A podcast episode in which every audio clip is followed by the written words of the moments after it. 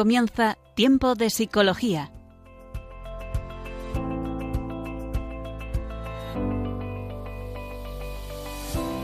Nos acompaña a lo largo de la próxima hora Cristina Velasco.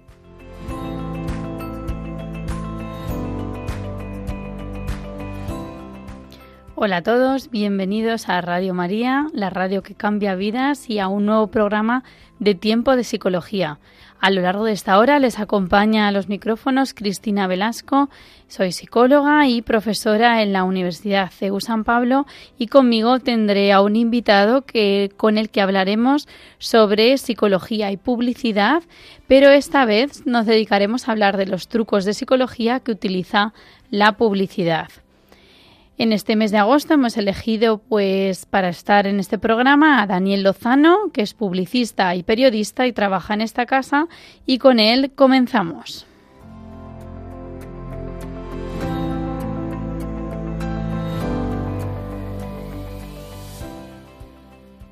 Psicología y publicidad. El pasado mes de junio hicimos un programa breve dedicado a esta temática que pueden encontrar pues en la página web en el podcast de Radio María.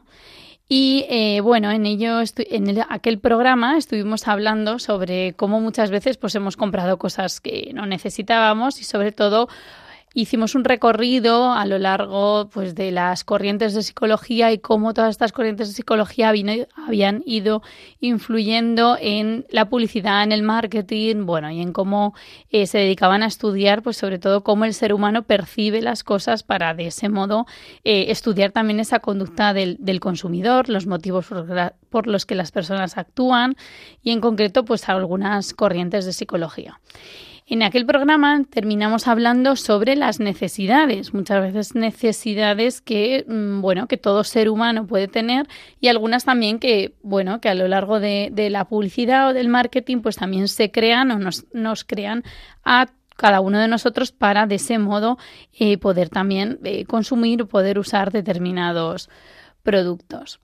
Nuestras necesidades, unidas también, pues muchas veces aluden a conceptos sociales y de ello vamos a hablar también a lo largo del programa de hoy, ¿no? Desde la psicología, esos trucos de la psicología que utiliza la publicidad. En este caso, pues yo creo que un concepto en psicología muy usado también es la persuasión, ¿no? O sea, a veces dicen, oye, los psicólogos parece que te miran, ¿no? Y te van a convencer eh, de cosas, aunque no es exactamente así, pero sí desde la psicología, pues la persuasión es esa habilidad de influencia social, pues necesaria para eh, pertenecer a un grupo, ¿no? O sobre todo existen también diferentes niveles de, de, persuasión. En este caso, pues también es tratar de convencer a alguien, ¿no? O tratar de, bueno, de, de, de, indicarle, pues que eso es lo que el camino que, que, debe seguir, que es diferente también a la manipulación o a la extorsión, ¿no? Cuando hemos hablado también en algún programa dedicado a la manipulación o a la psicológica, es diferente, pues en este caso, de la persuasión, de la persuasión. Y en cierto modo, pues todos usamos estas técnicas también en nuestro día a día, porque ¿quién no ha quedado alguna vez, la primera vez con una persona y ha querido pues persuadirle o convencerle de todas las virtudes que, que puede tener? O cuando nos presentamos una entrevista de trabajo, pues también se trata de, de vendernos, de vendernos bien. Bueno, pues de todos estos trucos de psicología eh, que utiliza la publicidad vamos a hablar a lo largo de esta hora.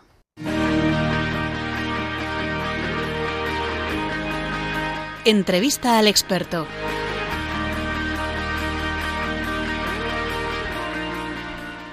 Estamos en tiempo de psicología, al habla Cristina Velasco y este, en este día, en este mes de agosto, contamos con un invitado especial que va a hablar de nuevo sobre publicidad. Daniel, eh, bienvenido, buenas tardes. Hola Cristina, buenas tardes. Bueno, presento de nuevo a Daniel, es Daniel Lozano, que es periodista y publicista, trabaja en el departamento de, eh, de, promoción y voluntariado de aquí, de esta radio, de Radio María, y bueno, él eh, se ha dedicado pues a trabajar también en, en agencias de publicidad y, y sobre todo es un experto pues en conocer esos trucos que también eh, se usan para, para, persuadir o para convencer o para usar la publicidad. Así que bueno, Daniel, si, si nos quieres empezar a contar un poco, eh, pues, en qué consisten esos trucos de la psicología. Bueno, podríamos decir que son como, como herramientas que, que, se utilizan también, como, como acabas de decir, en, en muchos ámbitos de, de, nuestra vida, ¿no? Pues cuando eh, vamos a presentar un proyecto, cuando seleccionamos la, la, información que vamos a contar en las redes sociales, porque, seleccionamos la, los aspectos de, de, nuestra personalidad que queremos mostrar a los demás, eh, pues incluso pues para pedir matrimonio, ¿no? Buscamos un lugar bonito, eh, algunos pues se preparan un discurso, hay eh, también como un, una serie, digamos, de, trucos que vas eh, preparando y, que vas utilizando para conseguir el fin que, deseas, ¿no? Al final, estos trucos, estas herramientas, eh, son consecuencia de, la naturaleza humana, ¿no? De, de, del conocimiento de la naturaleza humana y, eh, como tal, pues se pueden usar para el bien o se pueden usar para el mal. Eh, hay que tener en, cu en cuenta que, que, la publicidad las utiliza sobre todo pues para persuadirnos, para lograr una diferenciación entre, entre productos y servicios y sobre todo para lograr el posicionamiento en la mente, que como hablamos en, en el programa anterior, es eh, lograr ese primer puesto en la mente del, consumidor, ¿no? que cuando nos digan, dime una marca de coche, pues eh, que, mi, que la, el, el, coche que yo vendo sea el que aparezca en, en primer lugar. Cuando mm, te refieres a que, a que esa naturaleza humana se puede usar para el bien o para el mal, esa persuasión, entiendo que también pues, puede usarse el engaño o alguna técnica, eh, no sé, no sé si esas técnicas te refieres con, con esta parte de trucos de psicología o es sí, más bien... lo puedes utilizar para estafar a una persona, por ejemplo, le convences, le cuentas un proyecto, le convences... Eh, de que es lo eh, que es muy beneficioso, de que es muy bueno, pero en realidad eh, tú sabes que detrás pues hay una estafa y, ¿no? y, y quieres eh, sacarle el dinero a esa persona, ¿no? Uh -huh. Ese, ese, sería un, un, mal uso ¿no? de, estas, de estos trucos o de estas técnicas. Uh -huh. eh, bueno, hay que tener en cuenta que cada día recibimos unos eh, 6.000 impactos publicitarios, que es una barbaridad. Y obviamente el cerebro no los, no los procesa todos, sino que filtra, hace una selección y se queda con los que le, le resultan más relevantes.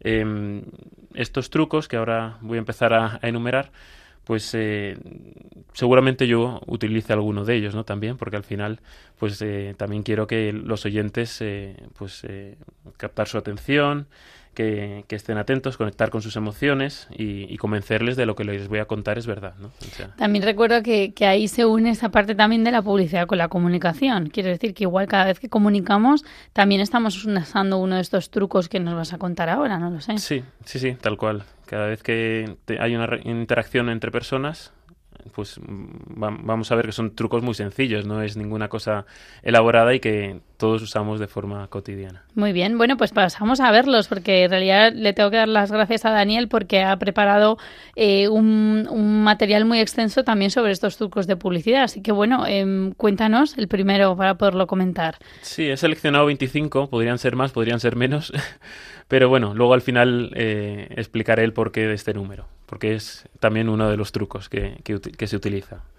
El primer eh, truco eh, lo he llamado desafío mental y consiste un poco en que eh, muchas veces la publicidad nos, nos pone a prueba ¿no? para, para, captar nuestra atención y nos ofrece un reto.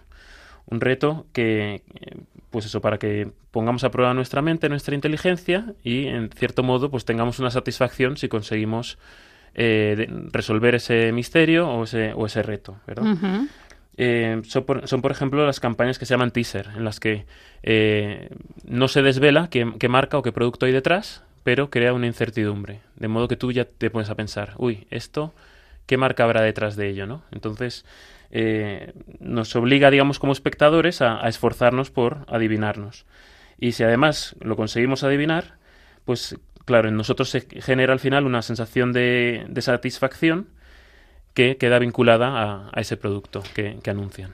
Probablemente es verdad que este tipo de, de, de, truco lo usarán más cuando quieren dirigirse a un público, como por ejemplo un alto motivo de logro, es decir, personas que se quieran superar a sí mismas, que quieran resolver retos. Sí, que sean competitivas. Por ejemplo, que, ¿no? Sí, uh eso es. Muy bien. Pasamos, si quieres, al segundo, que lo he llamado solo un poco más. Ajá. Este seguro que, que yo he caído muchas veces. Sí, pongamos, pongamos, pongámonos en situación, ¿no? Entramos en un sitio de comida rápida y tenemos el menú mediano.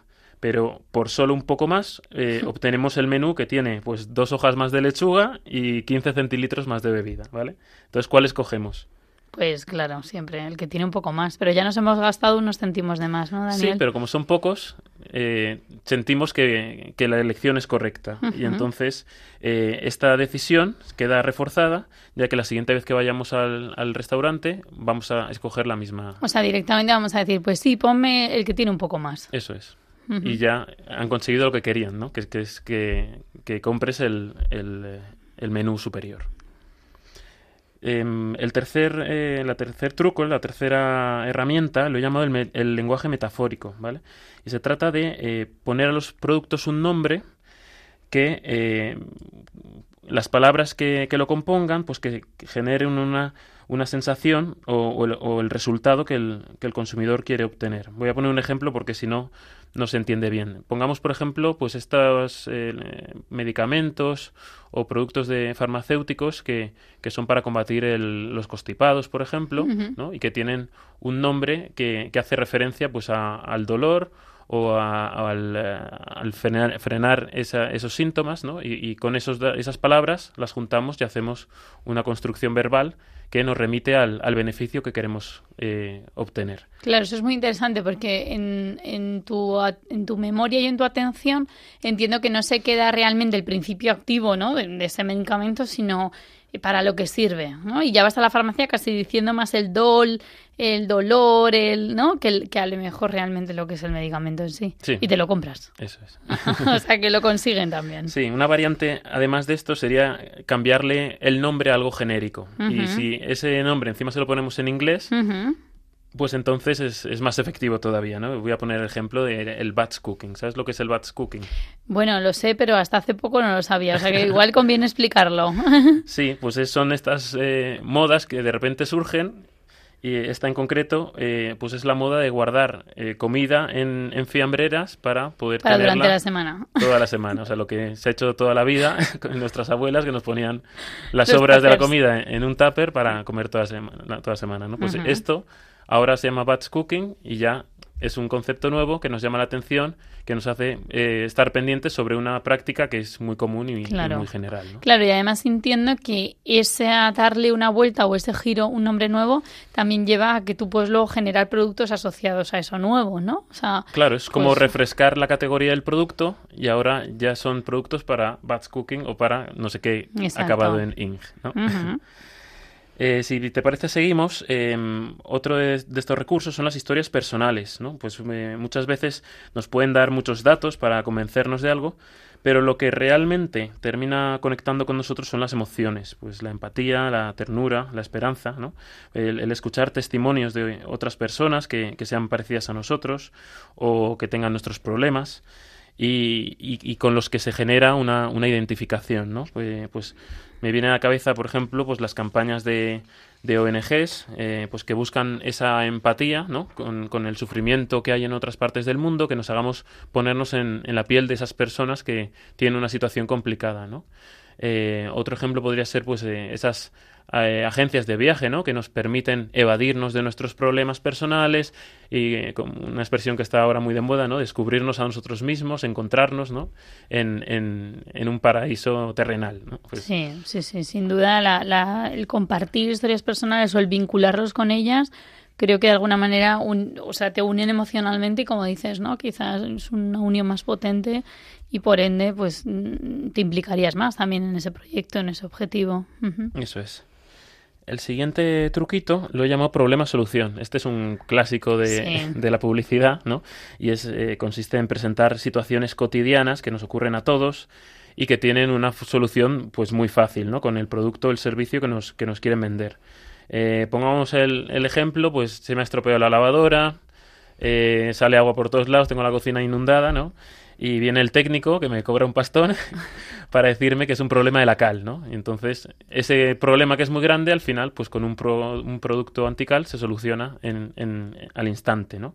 Eh, Eso te dice el anuncio. Claro, vale. ese es el recurso que, que utilizan, ¿no? Eh, que hay un problema y te ofrecen una solución rápida, ¿no? eso es, se presentan unos amigos de forma imprevista en tu casa eh, y no tienes nada preparado. Pues hay estas conservas que las metes en el microondas y en dos minutos eh, las preparas y son, están tan buenas que no van a notar que, que, no las has preparado tú. ¿no? Pues, la verdad que además en la sociedad que vivimos tan rápida de buscar problemas, o sea, soluciona los problemas, ¿no? que eso también se ve en la consulta de psicología, pues creo que es una técnica que debe funcionar bastante bien. Sí, porque se sigue utilizando, así que lo que, lo que funciona no, no, no, se cambia, ¿no? Eh, eh, ¿Quieres bajar de peso? Pues aquí está este programa de entrenamiento. Eh, ¿No sabes inglés? Pues probablemente es porque te lo han enseñado mal. Yo tengo un método infalible, ¿no? Pues eso, el, problema y la solución muchas veces además con una, con una pregunta, ¿no? ¿Te pasa esto? Pues yo puedo ayudarte. Lo presentan en ese formato, de hecho, ¿no? Muy bien, Daniel, ¿y cuál más, cuáles más trucos eh, nos, nos contarías? Otro, otro recurso sería humanizar la marca, que consiste en eh, vincular eh, tu marca o, tu producto a una persona o a un personaje. Esto se hace pues muchas veces en, los Juegos Olímpicos, ¿no? que hay una mascota que representa una serie de valores ¿no? y, que se personaliza o, se humaniza, en este caso, eh, pues todo un evento deportivo en torno a, esa, a ese personaje, esa figura, ¿no?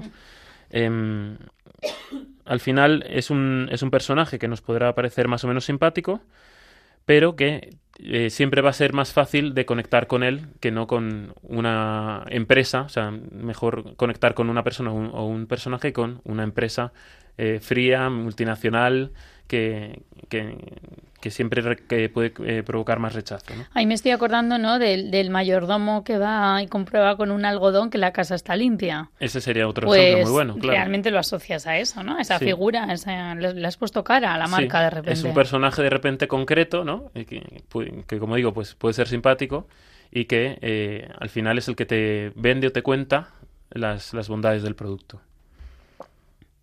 Muy bien. Además, creo que unido a las necesidades que contábamos en el anterior programa, no sé si también hay trucos eh, relacionados con esto, ¿no? Por ejemplo, el que vas a, contarnos a continuación. Sí, em, lo he llamado miedo a la pérdida, ¿no? Eh, y es que está demostrado que siempre hay eh, una fuerza, digamos, emocional en, en, evitar perder una posición o perder dinero o, o mantener una, una posesión, algo que tenemos, ¿no? Que en motivarnos a conseguir algo nuevo. De modo que, digamos que por naturaleza, el ser humano generalmente es más conservador, ¿no? Que, pues eso, que buscar eh, conseguir cosas nuevas. Em, y esto es un truco también que, que, utiliza muchas veces la publicidad, ¿no? Entonces, para reducir ese, ese miedo a perder, lo que te hace la publicidad es ofrecerte garantías y promesas, ¿no? Pues eh, pruébalo durante 30 días sin coste. Eh, si no queda satisfecho, le devolvemos su dinero, ¿no? Eso lo que hacemos, lo que, lo que hace ahí es que una vez tengamos el producto, también eh, no vamos a querer desprendernos de él. Eh, puedes devolverlo a, a, las dos semanas ya, pero ya lo tengo, ya lo he probado, ya me gusta, ya no lo voy a devolver. Y, pero eh, gracias a este truco, pues se ha conseguido solventar ese miedo inicial a ver si lo compro y me equivoco, a ver si no me gusta, a ver si no, pues...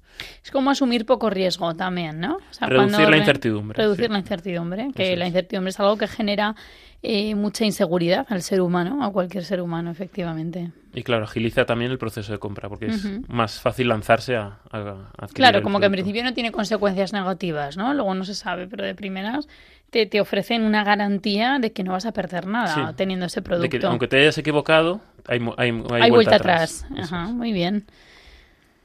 Vamos a, ahora con una, una técnica de, relacionada con el precio, con el, con el precio. Eh, lo he llamado los precios casi redondos. Esto también es un, un clásico. Es un clásico, efectivamente. Eh, pero que también pues sigue funcionando, ¿no? Es eh, poner, son los precios que terminan sobre todo en el número 5 y en el número 9. Ya, esta técnica nunca la he entendido, Daniel. No sé si, si puedes explicarnos por qué usan esa, ¿no? Porque al final tú luego llegas a casa y lo acabas redondeando, ¿no? Me ha costado 4,95. Bueno, 5 euros. Lo puedes verbalizar así, pero en tu recuerdo no se, no se almacena así. Digamos que eh, lo que hace este truco es que nosotros, cuando vemos un precio, nos fijamos primero en la primera cifra. Ya. Y eh, es la que fijamos, digamos, en nuestra mente. De modo que si algo cuesta 19.95, el primer número que vemos es el 1, ¿no? El 1, luego el 9, pero sobre todo el 1. Y ahí ya en nuestra mente decimos, bueno, cuesta eh, 10 y algo euros. Claro, efectivamente. Sí que es verdad que hay un principio, ¿no? Creo que es el principio de recencia o de ahora no me acuerdo bien, o sea que lo voy a decir mal para nuestros oyentes, en el que memorizamos primero eso, las cifras primeras y las últimas, las del medio no se olvidan generalmente. Entonces, al final, eh, la información que tú almacenas de ese precio siempre es menor de la que es realmente. Y eso pues también ayuda a, a- a pensar que un producto es más barato de lo que es. Muy bien, y en relación con el precio, ¿qué otras cosas solemos hacer? Pues sobre todo eh, también muy frecuentes las comparativas, ¿no? Eh, esto se da principalmente en empresas que venden productos, digamos, genéricos que, puedes encontrar en, en muchas tiendas, de modo que muchas veces la, la decisión de compra depende únicamente del precio, ¿no? Entonces, eh, lo que no le interesa al comercio es que vayas buscando en, en otros sitios cuál es el precio más barato. Entonces, para retenerte, digamos, y que le compres con ellos, lo que te dicen es eh, búscalo y si lo encuentras más barato te devolvemos la diferencia, ¿no? Mm. Eh, entonces, de- de por una parte el objetivo es transmitir que, que tu precio ya es de los más bajos y pues que en el caso de que quieras eh, seguir buscando, que sepas que también ese comercio te ofrece una garantía, ¿no? Porque si lo encuentras más barato, aún así, nosotros vamos a responder y te lo vamos a, a igualar ese precio. Claro, sí, siempre el cliente, creo, entiendo, ¿no? Cualquier ser humano busca encontrar lo mejor por, por menos precio, ¿no? Siempre queremos pues más cantidad, ¿no? O mejor calidad, pero claro, que sea más barato, o sea, que totalmente. Y esto lo vemos también pues en los comparadores de precios, ¿no? Ahora hay muchas muchas empresas que lo que se dedican precisamente es ahorrarnos el tiempo de ir buscando en todas las páginas, sino que simplemente ellos nos ofrecen todas las opciones y, y en un simple vistazo podemos ver cuál es la, más, el la mundo, más de- barata. el mundo de Internet y globalizado también ha llevado un poco a que, a que eso ocurra, ¿no? A que, que sea más fácil también eh, poder comparar. Antes yo creo que no había esa posibilidad, ¿no? Porque tú comprabas en la tienda de tu pueblo y no había otra opción. Pero ahora, claro, tenemos muchas más opciones en el mercado. Claro, es una consecuencia, digamos, de, de- de- del contexto ¿no? Eh, tecnológico y, y que tenemos eh, actualmente. Ujú, Pues ya llevamos nueve, pasamos a la décima, si, quieres, si te parece bien. Muy bien. Que lo he llamado estar en todas partes. Eh, no sé si te ha pasado alguna vez que cuando aprendes una palabra nueva, de repente es como que empiezas a escuchar esa, esa palabra en, en- como muy frecuentemente, ¿no? Sí, o cuando de repente tienes a alguien embarazada en casa y empiezas a ver muchas embarazadas o muchas marcas de coche, ¿no? Te has comprado un coche de una marca y ya ves Ya que ves todos los coches son así. Sí, sí. Sí, es- es- eso es exactamente ¿no? este, este truco. Eh, es lo que se llama el efecto Bader-Meinhof, ¿vale? O, o ilusión de frecuencia. Y, y esto está relacionado con la capacidad que tiene nuestro cerebro a crear patrones. De modo que cuando coge un elemento de referencia, busca eh, inconscientemente otros patrones similares a, a eso, el ejemplo que te has puesto. de- nos hacemos como más eh, sensibles a percibir cierta información, a lo mejor. Sí, o nuestro cerebro está más alerta ante un, un estímulo concreto. ¿Y cómo lo haces eh, en concreto la publicidad? Pues eh, lo que hace es ofrecernos, eh, digamos, el mismo mensaje desde distintas eh, plataformas, desde distintos canales.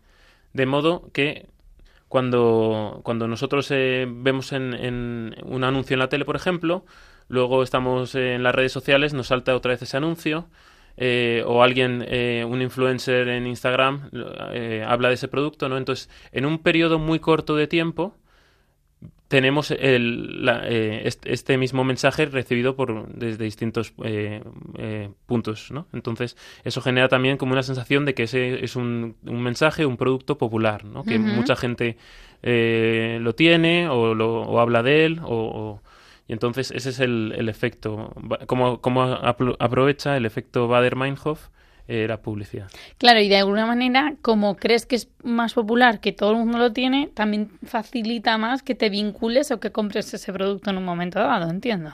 Sí, efectivamente. Con- es un, un principio que, que, que voy a explicar en otro de los puntos, pero que tiene que ver con eso, ¿no? El- el- el- la prueba social que se llama. Muy bien.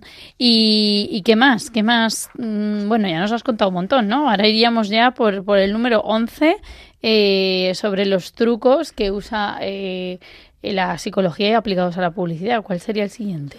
Pues eh, el siguiente lo llamó la simplicidad, ¿vale? Entonces, eh, digamos que hay servicios, sobre todo, pues, eh, bancos, seguros, luz, gas, teléfono, que normalmente el proceso de contratación es muy complicado. Entonces hay distinto, hay algunos públicos, personas mayores, eh, sobre todo que se les puede hacer un mundo, ¿no? El contratar, pues, eh, abrir una cuenta bancaria o cambiar eh, el seguro del coche, ¿no? Entonces, em, esta dificultad muchas veces genera un rechazo al, al, cambio, ¿no? Entonces, para, para vencer esta, esta pereza, por llamarlo de alguna forma, eh, lo que hacen es presentarnos procesos como muy el proceso de una forma muy sencilla no entonces son mensajes tipo de es muy fácil solo tienes que hacer esto claro. son solo tres pasos eh, te respondemos en menos de un minuto no para eh, digamos reducir esa sensación de que uf, como entre a a cambiar la compañía telefónica, voy a estar ahí tres horas al teléfono y no me voy a enterar y no, pues todo, toda esta resistencia. Todo más simple también te facilita esa toma de decisión ¿no? y esa compra en ese sentido. Sí, además suele ir acompañado de una estética eh, visual eh, muy sencilla, ¿no? Pues eh, colores muy, muy básicos, tipografías muy sencillas, sin grandes artilugios, sin grandes eh, elementos eh, que, sean complicados para que a veces incluso se usan dibujitos o ilustraciones, ¿no? Un poco para, para eh, transmitir también a nivel visual que ese proceso, que ese servicio, que, esta empresa te lo va a hacer muy fácil, te va a gestionar este trámite de forma muy fácil. Y luego, Daniel, aquí hablas de la simplicidad, pero ahora querías contarnos algo relacionado, porque claro, entiendo que hablábamos antes, ¿no? Eh, antes había menos opciones, ¿qué es mejor? ¿Cuántas más opciones mejor? ¿Cuántas menos opciones mejor? ¿O viceversa? ¿Qué nos dirías? Pues eh, primero te voy a decir que cuantas menos opciones mejor, porque al final cuantas más opciones ofrezcamos, eh, al final eh, pues tenemos que hacer pensar más al consumidor, ¿no? Y eso al final termina cansando y, desmotivando, ya que es, eh, digamos que lo que se hace es se complica el proceso de elección y, hay algunos usuarios que igual se quedan bloqueados y dicen, pues hay tanto para elegir que ya no sé qué elegir, ¿no? Así que voy a decidirlo más tarde que ahora no, no quiero seguir pensando, ¿no? Eh, como en muchas cosas, el número mágico suele ser 3. Es el, número para eh, ideal para, para, cuando hay varias opciones, ¿no? ¿Y la eh, gente suele elegir el en medio, Daniel? Sí, generalmente sí, porque es como el, el, el, que tiene menos riesgo por abajo y menos riesgo por arriba, ¿no? Es, es como el, la, la versión que, que es, mejor, es mejor que la básica, pero no llega a la premium, que suele ser más, más cara también, ¿no? Entonces es como la, opción intermedia. Y luego decías, aquí nos has planteado la posibilidad de cuantas menos opciones mejor, pero ¿y cuantas más opciones qué pasaría? Pues es otro truco y podríamos decir, pues es, eh, se está contradiciendo un poco, ¿no? Pero es otro truco. Cuantas más opciones mejor. Hemos dicho cuantos menos mejor porque te puede bloquear, pero si ese usuario busca una experiencia única, un producto exclusivo, una, un servicio personalizado, cuantas más opciones le demos, más va a tener ese cliente la sensación de que el producto o el servicio está hecho a su medida, según sus gustos, eh, está hecho según su personalidad, ¿no? Está hecho para él. Claro, entiendo que ahí también es importante porque no es lo mismo quien va a comprar algo a una tienda que decisiones a lo mejor más importantes como un coche, una casa, ¿no? Cosas que generalmente la gente valora más. Se me está ocurriendo, ¿no? A lo mejor valoras tener más opciones mejor porque es una decisión más importante, no lo sé. Sí, porque son también procesos de compra lentos. Vale. que no tan rápidos como voy al supermercado y cojo algo. Claro, si tengo que comprar una casa voy a mirar con calma porque hay un desembolso de dinero grande. Entonces, como tengo más tiempo, prefiero eh, También la incertidumbre es mayor porque hay, un, hay una mayor eh, involucración emocional, económica, de todo tipo. Eh, y entonces, eh, al haber más tiempo, también voy a tener más tiempo para evaluar más, más opciones. ¿no? Em, si, por poner otro ejemplo más del día a día, podríamos ver las cápsulas de café, ¿no? Por ejemplo, antes eh, había unas pocas variedades de café, ahora con las cápsulas hay muchísimas, con muchísimas mezclas de sabores, eh, muchísimas eh, aromas, matices, ¿no? y al final lo que busca es que tú digas, ah, yo el café que me gusta es este en concreto, que al final te va a diferenciar de los que eh, consumen otro más, ¿no? Al final vas a pensar o vas a sentir que tu opción está, es menos escogida por, por la mayoría de la gente, ¿no? Que es una opción más exclusiva, más, más personal tuya. Y os ha aportado una identidad también personal, claro, que eso también nos, nos, nos ayuda, ¿no? En nuestra parte de autoestima, autoconcepto y demás. Eso es. Otro, otro ejemplo que se me ocurre ahora es el de las tónicas, ¿no? Antes había, podía haber una tónica más dulce o más seca, ¿no? Ahora hay de millones de sabores de tónicas, ¿no? Entonces alguien que le, que le guste un gin tonic, ahora lo, realmente lo que va a hacer es... Eh, eh, pues eh, bueno, eh, ir al, a la barra en, en la boda o en, en, la fiesta en la que esté, ¿no? Y dirá, pues quiero un gin tonic con tónica de papaya tropical y maracuyá salvaje, ¿no? Y seguro que es el único en toda la boda que, que, que se lo pide y, claro. y, va a ser el, y se va a diferenciar por eso, ¿no? O sea, muchísimas opciones. O sea, que ahí dudamos, ¿no? Cada, cada, entiendo que cada uno usará la de cuantas más o cuantas menos en función de su objetivo, me imagino. Muy bien, Daniel. Y la última, ¿nos cuentas una última antes de hacer un breve, un breve descanso con una canción? Sí, el, el concepto de libertad, que es un concepto muy valorado por, por, el ser humano, ¿no? pues también es un elemento que se utiliza en, en la publicidad, especialmente en aquellos sectores en los que hay poco donde elegir. Eh, pues eh, muchas empresas que han sido eh, monopolios en el pasado o que había muy pocas empresas y en el momento en el que se abre eh, ese servicio a, ese, sí, servicio a, otras empresas, de repente te sientes libre, ¿no? Porque puedes elegir. Eh, y eh, seguro que, los oyentes se acuerdan, ¿no? De, de, las campañas de telefonía, una en concreta, ¿no? Que hacía ese, ese utilizar ese eslogan de, de, la libertad, ¿no? Con la canción de famosa de Nino Bravo pero también se puede dar pues en compañías de, de electricidad, eh, cuando surgieron las televisiones privadas, por ejemplo, antes solo había dos canales, eh, con las nuevas tele, eh, televisiones privadas fue pues, como un, una sensación de libertad, puedo cambiar de canal, puedo ver otros contenidos, ¿no? Sí, es como que aparentemente hay más libertad de, de elección. No sé si luego la realidad es esa o no, pero... Probablemente no, porque luego cuando hay muchas opciones también tienden luego a agruparse. Claro, efectivamente. Muy bien, Daniel, pues muchas gracias. Ahora como Daniel ha hecho alusión a la canción de Libre de Nino Bravo, pues es la canción que vamos a poner ahora unos minutos y seguimos con estos trucos de psicología aplicados a la publicidad.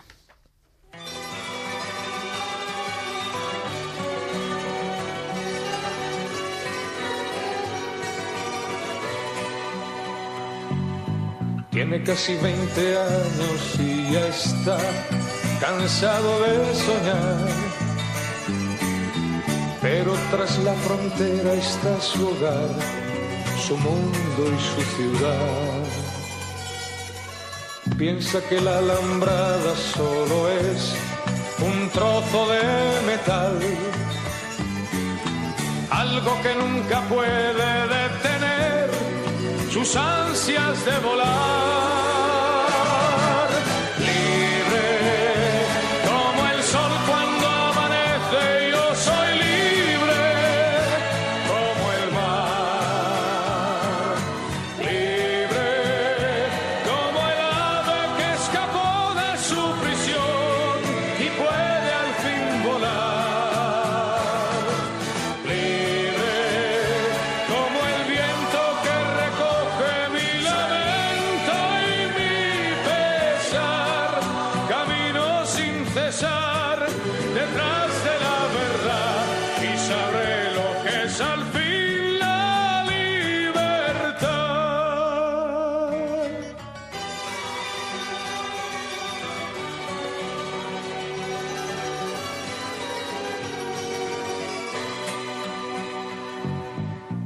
Su amor por banderas se marchó cantando una canción. Marchaba tan feliz que no escuchó la voz que le llamó. Y tendido en el suelo se quedó, sonriendo y sin hablar. Sobre su pecho flores carmesí brotaban sin cesar.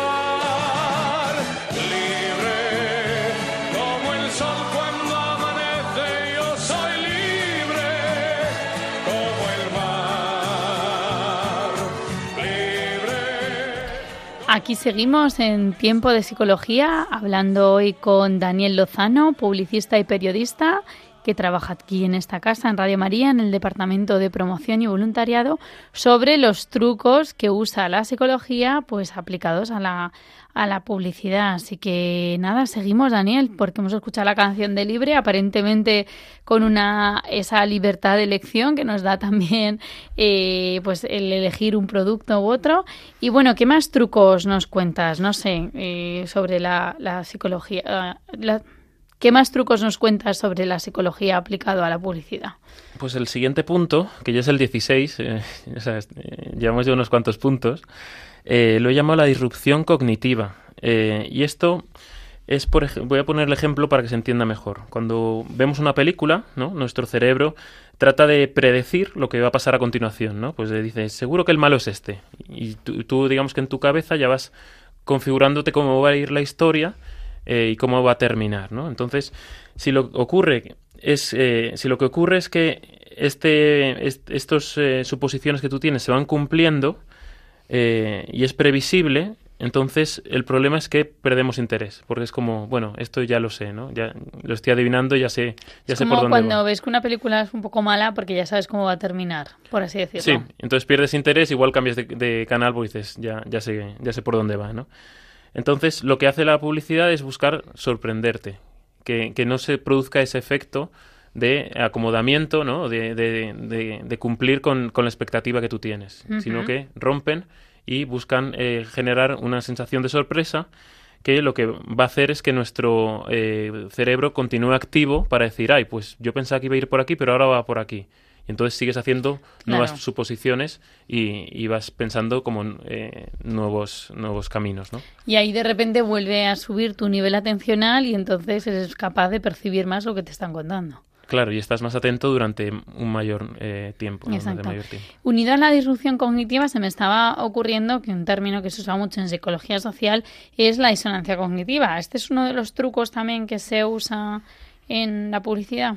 Se puede utilizar. eh, es, es más complejo, yo creo. Eh, digamos que la disonancia cognitiva es como el conflicto, la contradicción entre aquello que pensamos y lo que, y lo que finalmente hacemos, ¿no?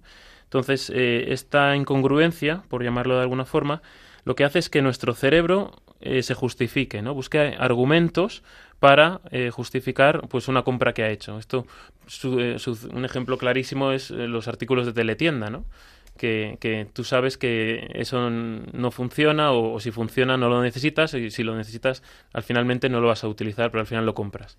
Entonces tienes que justificarte de decir, bueno, pues ahora te- he comprado esto, me lo han traído, lo tengo en casa y bueno, sí, me puede servir para esto, me puede, o sea, que haces Claro. un proceso mental de justificar la, la, la elección que has hecho que en principio tú sabías que no tenías que haber hecho. Claro, quizás es un proceso que ocurre más a posteriori, ¿no? Cuando entramos en disonancia cognitiva, lo que hacemos es intentar cambiar nuestros pensamientos para ponerlos acorde con nuestra conducta, porque entendemos que lo que hemos hecho está mal hecho, o sea, que, o que lo que hemos comprado no sirve para nada, o que el vestido te queda mal, ¿no? Muchas veces también mandamos una foto a alguien de, oye, pero dime que me queda bien el vestido, ¿no? Porque tú misma entras en disonancia contigo misma porque sientes que no te queda bien, ¿no? O que no te lo tenías que haber comprado. Eso. Es- Muy bien, ¿y qué más, Daniel? ¿Qué más nos cuentas? Pues también está la importancia del momento, que es, eh, es importante en qué momento presentamos el producto, eh, escoger ese momento que, que- que esté también asociado a un estado de ánimo favorable para ese producto. Eso entiendo que la televisión lo hace muchísimo, porque creo que todos los que vemos la televisión más o menos, vemos que hay ciertos anuncios que salen a una hora.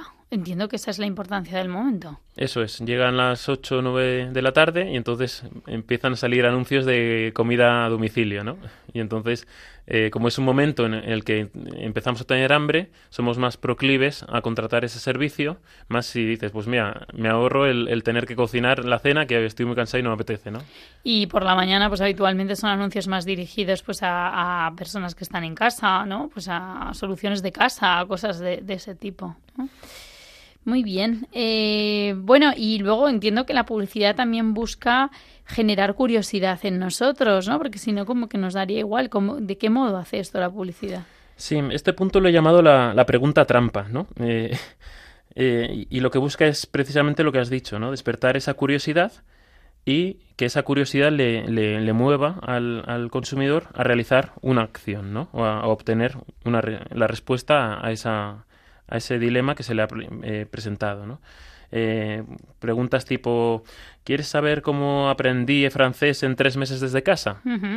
Eh, y entonces tu cerebro en ese momento te dice, sí, quiero saberlo, tengo curiosidad, venga, cuéntame, cuéntame más, ¿no? Y entonces abres ese email que te ha llegado eh, para descubrir cuál es la solución fácil ¿no? a, esa, a, ese problema tan aparentemente tan complicado, ¿no? Em, una variante de esto eh, podría ser lo que, lo que se llama la palabra mágica, ¿no? Y esto consiste en que usamos palabras que, que son las, esas palabras las que van a despertar una curiosidad en el, en el consumidor. Palabras como nuevo, como oferta, como descuento, como secreto, ¿no? Son palabras que eh, enseguida en cuanto las oímos eh, prestamos atención. Generan curiosidad. Esta, esta palabra mágica o pregunta trampa también podría ser a través de colores mágicos, sonidos mágicos, no sé, porque entiendo que hay veces que, por ejemplo, cuando vas a algún lugar, a veces ves el cartel de oferta o de, de algún determinado color. Entiendo que juntan la palabra o el concepto con el juegan con otras eh, partes sensoriales, el color, el sonido. Sí, al final sí, pueden ser palabras, pueden ser, como bien has dicho, sonidos. Eh, la combinación de colores que utilizas, al final los colores, pues también cada color se asocia a una emoción. Y, eh, dependiendo de, la respuesta que queramos provocar en el consumidor, pues utilizaremos unos colores u otros que van a favorecer esa respuesta. Muy bien, y unido a esto de oferta, descuento y nuevo, mm, también está un poco lo de mm, tema como que se acaban las cosas, ¿no? Eso también es como una necesidad que nos crean, que parece que hay un producto que ya no lo van a vender más. ¿Eso es otro truco? Sí, eh, se trata de generar sensación de escasez, ¿no? Y fomentar la urgencia en la compra. Corre que vuela, ¿no? Cuanto más escaso es un bien, eh, mayor es su valor percibido. Pues eh, mensajes tipo últimas unidades, eh, rebajas finales, remate total, solo hasta el 28 de julio, ¿no? Pues todo esto funciona porque Em, en ese momento no tenemos que dar un motivo para comprar, sino simplemente una razón para comprar en este, en este momento. Recuerdo una tienda que tenía lo de remate final y a lo mejor el remate final lleva estando puesto el cartel eh, que puede llevar dos años o tres años. O sea, claro, ahí no se sé pierde... Si es un recurso que, que si luego entiendo que si luego lo estás, eh, si sigues viendo ese lugar, pues ya se, acaba ese recurso. Claro, es un recurso que funciona si lo usas eh, en momentos puntuales, porque si no pierde su eficacia, efectivamente. Muy bien, y bueno, ¿y algún truco más que nos quieras contar sobre la psicología aplicada a la publicidad? Sí, voy a retomar eh, lo que has dicho antes, ¿no? que lo hemos avanzado, la prueba social. Al final, como el ser humano somos seres sociales, pues al final la verdad es que el resto de personas, ¿no? Las, sus actitudes, sus decisiones, sus comportamientos tienen una influencia en nosotros. Y, eh, entonces, si vemos que mucha gente hace una cosa, pues pensamos automáticamente, pues por algo será, ¿no? Eh, yo qué sé, pues si vamos a, a, cenar y hay dos bares y en uno de los bares la terraza está llena de gente y en, y en la otra está vacía, vamos a tender siempre a ir al que está lleno. ¿Por qué? Pues porque pensamos que si hay una mayoría de gente que ha escogido ese será porque hay algún motivo que desconocemos eh, que probablemente sea porque la comida está más buena en ese sitio que en el otro. Eso sí que es verdad que ocurre mucho, ¿no? Esa sensación como... También yo creo que hay un cierto eh, comparación social, ¿no? También yo creo que hay una cierta... Aquí lo has llamado prueba social, pero yo creo que en cierto modo somos seres sociales y por tanto nos comparamos con los demás, ¿no? Y en esa comparación creo que la publicidad también la usa mucho para decir, oye, yo quiero ser como esta persona o yo quiero alcanzar esto, ¿no? Y luego eh, el hecho de, por supuesto, si vemos que lo hace todo el mundo, parece como que será lo bueno, ¿no? O será lo que hay que hacer. Sí, también, como hemos dicho antes, eso reduce la incertidumbre porque nos estamos fiando de, la mayoría, ¿no? el, el recurso de la mayoría para que si nos hemos equivocado, al menos nos habremos equivocado como todos aquellos que, han escogido lo mismo. Claro, muy bien. Eh, bueno, y relacionado con, la, con el ámbito social, entiendo que, que también los vínculos con los demás o las relaciones son trucos que usa la, también la publicidad. Sí, eh, al final lo que, digamos que el truco que, que, más, que es más efectivo es, es cuando consigues que, que, se genere una relación de confianza ¿no? entre el, el, usuario y el producto o la marca. Esto obviamente es muy difícil de conseguir, requiere mucho tiempo, pero eh, al final lo que consigues es que el usuario esté tan seguro del, del valor que obtiene de, del producto o del servicio que al final otros aspectos como pueden ser el precio eh, pasan a un segundo plano. Al final tú dices, bueno, me fío de esta marca, me fío de este taller de coches que siempre me, ha funcionado muy bien eh, y, más esa confianza que tengo con ellos, sé que pues eh, no me van a estafar, que aunque un día tenga que pagar un, un poco más, pues no me importa porque sé que me van a atender bien. ¿no? Sí, sin duda la confianza es como un factor muy, muy importante a la hora de tomar cualquier decisión, ¿no? Pero sí que es verdad que eso fideliza a tus clientes. Yo creo que entiendo que las marcas, aparte, como nos decías en el anterior programa y en este, de posicionarse primero en tu mente, entiendo que es posicionarse y a la vez generar un buen, una confianza con esa marca, ¿no? Para, para seguirla usando. Sí, porque al final lo que, lo que generas es un vínculo y una fidelidad, ¿no? Y, esto está relacionado un poco también con el, con el siguiente punto, que, que lo he llamado la reciprocidad, las sorpresas agradables y lo gratis, ¿no? si alguien hace algo por nosotros, la verdad es que es más fácil que, nos quiera, que se sienta obligado ¿no? a, devolvernos ese favor. De modo que si compran nuestro producto, al final lo que conseguimos es que se fidelicen como, como clientes. Eh, pues por ejemplo, si una vez has hecho una compra y cuando te llega el paquete encuentras que te han hecho un regalo, te han puesto más producto del que habías pedido, ¿no? Pues al final e, ese, esa, se genera en ti como una sensación de gratitud, en cierto modo, eh, igual no es la palabra más adecuada, pero eh, crea un vínculo, ¿no? Y dices, ah, pues mira, eh, se han preocupado de se han preocupado por mí y me han enviado más de lo que había pedido han tenido este mm. detalle conmigo no yo creo que en cierto modo también entras un poco en deuda no sé cómo decirlo no en reciprocidad lo has dicho muy bien en la primera palabra no en ay, me han dado esto, pues oye, mira, pues vuelvo a encargarles algo, ¿no? O vuelvo a, llevarles el coche a que me lo arreglen. O sea, es un cierto esto lo hacen, te enganchan también. Esto lo hacen, por seguir con el mismo ejemplo, muchas veces algunos talleres, ¿no? Que te arreglan el coche y además te lo limpian. Entonces te lo devuelven limpio y es algo que tú no has, es un servicio extra que tú no habías pedido pero que tú como, como eh, consumidor agradeces, ¿no? Porque al final es un, es, es, un detalle ¿no? que han tenido hacia ti. Muy bien.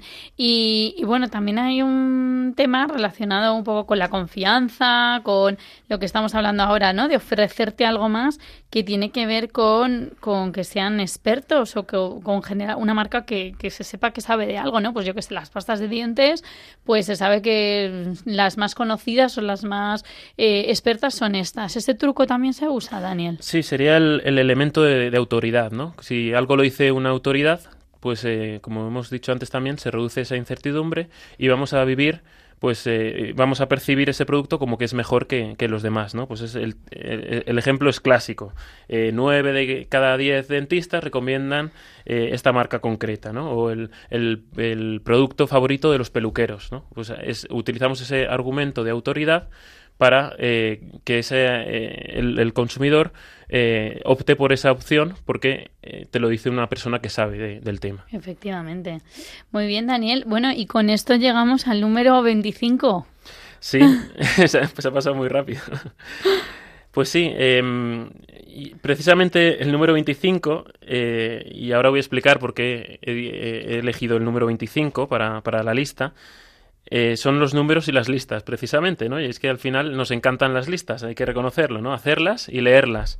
¿Por qué nos gustan las listas? Pues porque nos transmiten una sensación de orden, de que algo es completo, de que algo es exhaustivo, de, que, alguien sabe ¿no? de lo que habla. Nos ayudan a, memorizar, nos ayudan a aprender, nos gustan las listas.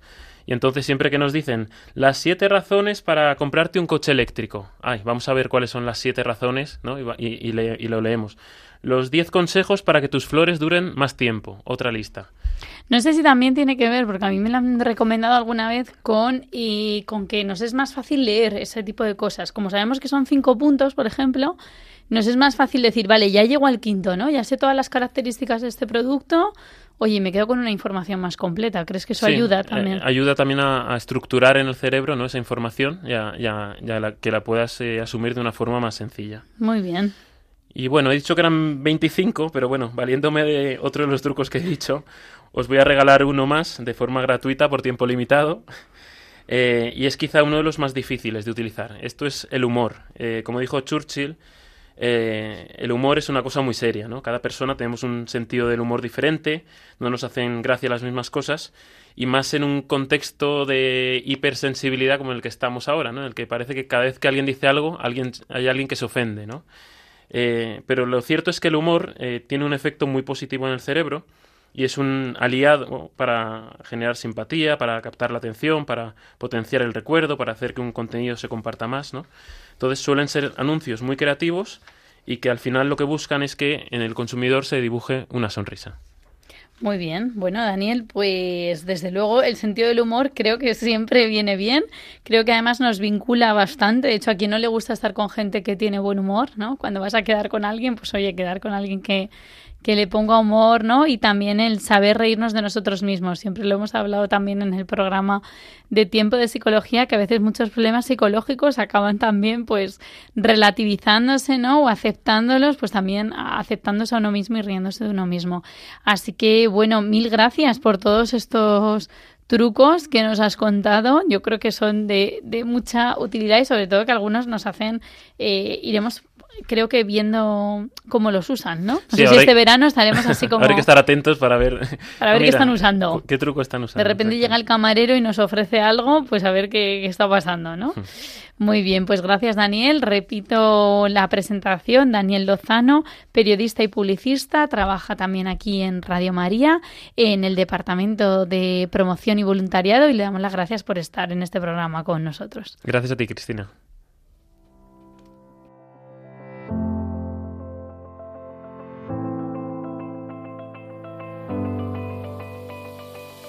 Aquí terminamos este programa de tiempo de psicología dedicado pues a hablar sobre trucos de psicología que se aplican en la publicidad. Quiero agradecer de nuevo a Daniel Lozano que ha colaborado con nosotros hoy como invitado y en el control de sonido a nuestro querido Javi Esquina.